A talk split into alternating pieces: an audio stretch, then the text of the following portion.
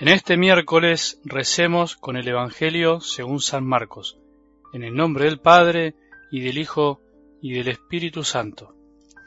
Mientras iban de camino para subir a Jerusalén, Jesús se adelantaba a sus discípulos. Ellos estaban asombrados y los que lo seguían tenían miedo. Entonces reunió nuevamente a los doce y comenzó a decirles lo que le iba a suceder. Ahora subimos a Jerusalén.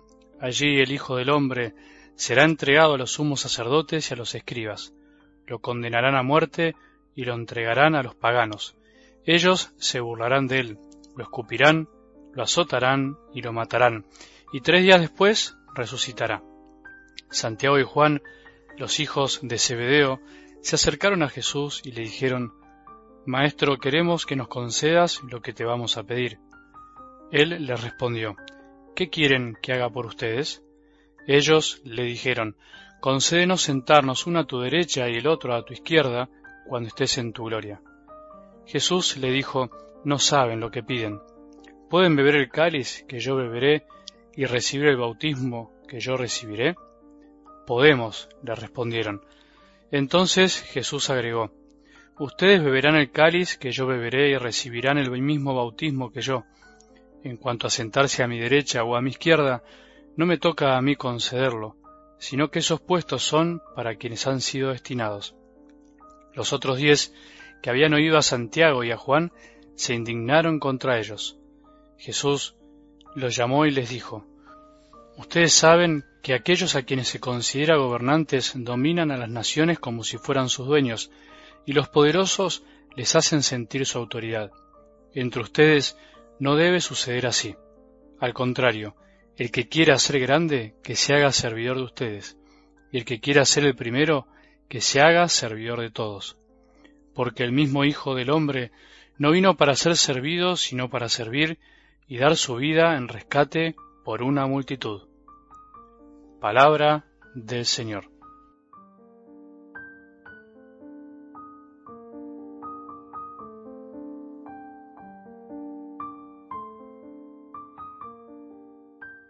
Mientras vamos caminando por la vida, mientras vamos escuchando la palabra de Dios de cada día también, y al mismo tiempo, vamos escuchando otras voces interiores y exteriores que de algún modo siempre nos quieren alejar de Jesús, que no nos dejan comprender su mensaje, que no nos permiten comprender la profundidad de lo que nos quiere decir y enseñar.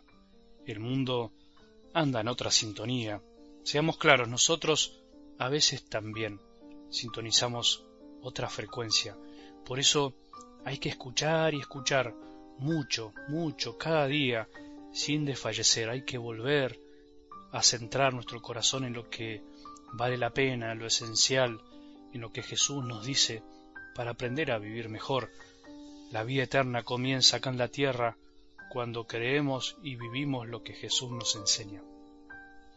En algo del Evangelio de hoy, Juan y Santiago se pelean por un puesto, porque no entienden que el reinado de Jesús es un reinado espiritual, un reinado que transforma desde adentro del hombre para sacarnos las cáscaras que tenemos y poder encontrar el niño interior, como se dice, nuestro pequeño interior, y así por supuesto después transformar la realidad, pero empieza desde adentro.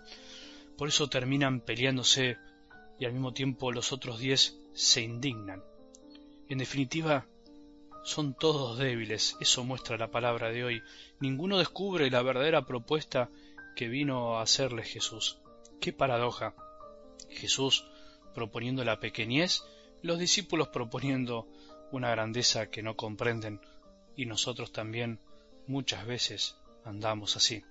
Andamos así en la iglesia andamos así en nuestras familias, andamos así entre nosotros en medio de este mundo, peleándonos a veces sutilmente por un puesto, indignándonos por el puesto que tiene el otro. No somos del mundo, pero sin embargo a veces parecemos de este mundo. Cuando en la iglesia nos peleamos como se pelean los de afuera, como se pelearon los discípulos, es porque no comprendimos nuestra misión. Esta es una gran debilidad de los hombres, de todos, con la cual lucharemos hasta el final. Ojalá nos diéramos cuenta de esto, ojalá nos convirtiéramos en hombres y mujeres espirituales, como dice San Pablo, en hombres nuevos, y nos demos cuenta que la verdad de la vida, la esencia de la vida pasa por otro lado, por la pequeñez que nos hace grandes, por la fortaleza que triunfa en la debilidad. Mientras tanto, seremos cristianos que andamos así, andamos detrás de Jesús, pero en otra sintonía, mientras Él nos habla de entrega y amor. Sí, puede ser, caminamos, estamos con Él de algún modo, pero en realidad vamos ahí en el montón, en la masa, sin ser lo que debemos ser realmente, sin distinguir realmente lo que Jesús nos pide. Sin embargo, Jesús hoy, con una gran bondad, saca lo mejor de ellos, saca lo mejor de esa gran debilidad.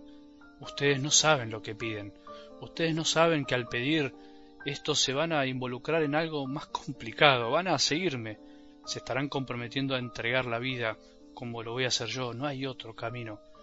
Por eso Jesús de esa gran debilidad saca la palabra más linda que podemos elegir hoy, podemos, dice así, podemos, de Juan y de Santiago, podemos, dijeron ellos, sin saber lo que estaban pidiendo, y finalmente ellos terminaron entregando y dando su vida por Jesús.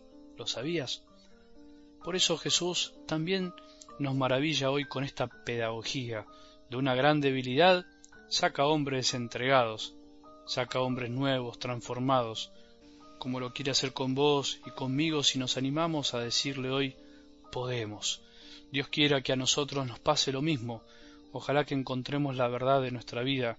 Ojalá que encontremos que la vida no pasa por tener un lugar para con los otros, por un reconocimiento humano, por un progreso mundano que aparentemente genere el aplauso de los demás, sino que nuestra vida pasa por hacernos pequeños al modo de Jesús, por hacernos servidores de los otros.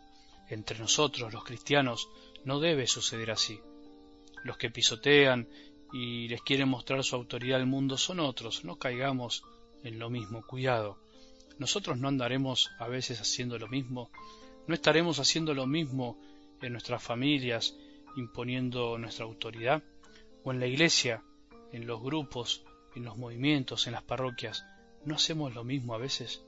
No impongamos nada a nadie, sino hagámonos pequeños servidores de los demás, porque sólo el amor impone lo que Dios desea. ¿Te animás a decir juntos hoy, podemos? Que tengamos un buen día y que la bendición de Dios que es Padre misericordioso, Hijo y Espíritu Santo, descienda sobre nuestros corazones y permanezca para siempre.